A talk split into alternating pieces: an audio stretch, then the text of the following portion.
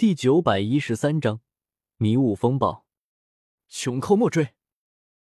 眼见火旋就要一人追着对方三族十几个人跑，我连忙高呼一声，意图喊住火旋，但他还没打过瘾，战意正高，压根没听我的话，兀自追杀而去。最后还是火之冷哼了声，清冷的声音响起，令火旋通体一寒，总算是停了下来，悻悻然返回。小医仙粉面带煞，心中不解：对方虽然人多，但又散又乱，一群乌合之众罢了。我们要是追上去，一定能杀他们个大败，怎么不追呢？小医仙素来善良，不易杀生，可此刻竟然说出这种话。显然是对药石林的行为极其恼怒。我微微摇头。远古八族之间，我有自己的计划。小医仙也乖巧，见状知道我自有打算，也不再多说。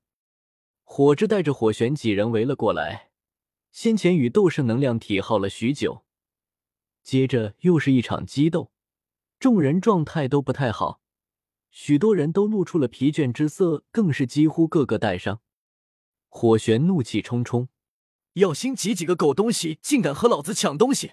回头等再见到他们，我定要他们好看！火智清了清嗓子，还是继续对付那具斗圣能量体吧，已经快了。他目光落在不远处那具斗圣能量体上，这玩意命也是真硬，先被我们引着打了一路，又被药星级一尊药鼎和九幽风炎炼化了好一会儿。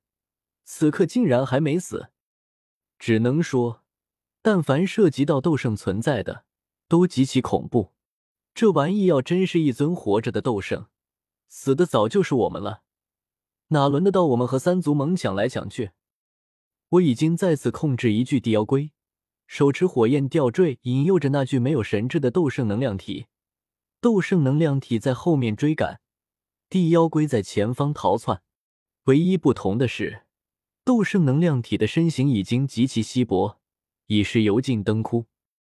诸位再坚持一二，等斩了这巨斗圣能量体，我们应该都会大有收获。众人也都知道轻重，没人会在这个时候抱怨累。将三足盟那群家伙赶走后，我们一行人又打起精神来，对着斗圣能量体一路轰杀。几刻钟后，这家伙总算死了。随着最后一缕天地能量的枯竭，这具斗圣能量体再也无法维持住形体，一缕缕玄之又玄的道韵开始缓缓消散。火至疲倦的双眼瞬间亮了起来，充满精神。快，大家快盘膝坐下修炼。哪还用他提醒？一群人早就是轻车熟路，围着斗圣能量体溃散的地位围了一圈。我也如此，只是这回生怕又遇到三族盟或者其他危险，却是一边修炼，一边暗暗散开神识警惕。这具斗圣能量体遗留下的道韵，果然不是先前那些斗宗层次的能量体能比的。或许他生前在斗圣之中也是极强者吧。不知过了多久，冥冥中我忽然有所感悟，体内就像是戳破了一个气泡。不知不觉间，周身气息开始迅速上涨，一下子就越过了七星斗宗，达到了八星斗宗层次，突破了！我睁开双眼，满脸惊喜，没想到这具斗圣能量体的效果如此之大，一下子就直接让我突破了。如此修为，离尊者也不远了。感受着体内那汹涌澎湃的强大斗气，还有灵魂上。那得到增长的玄之又玄的人之大道，我心中大喜过望。难怪那三族盟会来抢，只是下次再遇到，呵呵，就不知道是谁抢谁的了。斗圣能量体遗留下的道运不仅质量好，数量也多，供我们一行七人修炼了足足小半个月，所有的道运才彻底消散一空。众人睁开眼，彼此都能看见对方眼中的喜悦。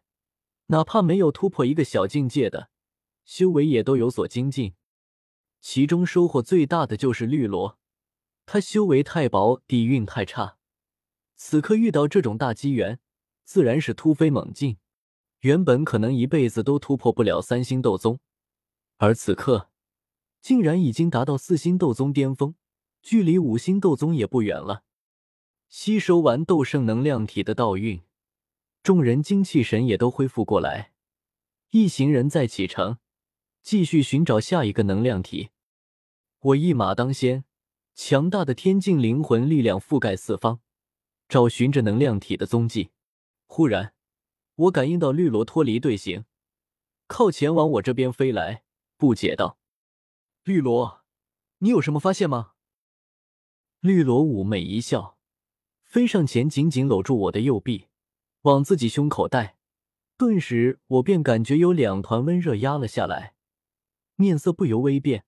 赶忙扭头看向后面的小医仙和火智，呵呵，盟主大人，这天幕里迷雾重重，有压制灵魂力量的效果，他们看不见呢。绿萝娇声笑语，红唇就凑在我耳边讲话，一缕缕媚香不断吹向我吹。要不是盟主大人，绿萝这辈子修为怎么可能如此精进？妾身定要好好报答盟主大人的恩情。绿萝。我刚开口要说些什么，忽然一阵剧痛袭来，疼得我面色发白，口中发出一声惨呼。绿萝被吓到：“盟主大人，你怎么了？”前方，前方出现了风暴。那剧痛是从灵魂上传来的。我强压下灵魂上的剧痛，眉头紧锁，稳住精神，再次操控灵魂力量向向前方感应去。顿时错愕，发现原本平静甚至死寂的天幕里，前方却出现了极大的异动，一片不知道多大范围的迷雾，此刻竟是快速旋转流动，形成了一道宛如风暴的东西。我的灵魂力量稍一深入，就会被搅得稀碎，完全看不清里面究竟是怎么回事。我急忙向小医仙、火之等人示警，听完我的描述。火智心眸中露出罕见的慌乱和恐惧。这是迷雾风暴，这东西究竟是怎么出现的？至今还没有人探查清楚。只知道这迷雾一旦刮起来，必将席卷整座天幕，而那威力，斗圣之下绝对没有幸存的可能。什么？我瞬间绷不住了。这不是团灭的节奏吗？难道就没有办法了？有。火之柳眉皱起。凝神看向远处，想要躲过迷雾风暴，唯有去天幕中心。那里有一座座斗圣强者的陵墓，借助他们的陵墓，我们可以躲过去。可是天幕中心在哪里？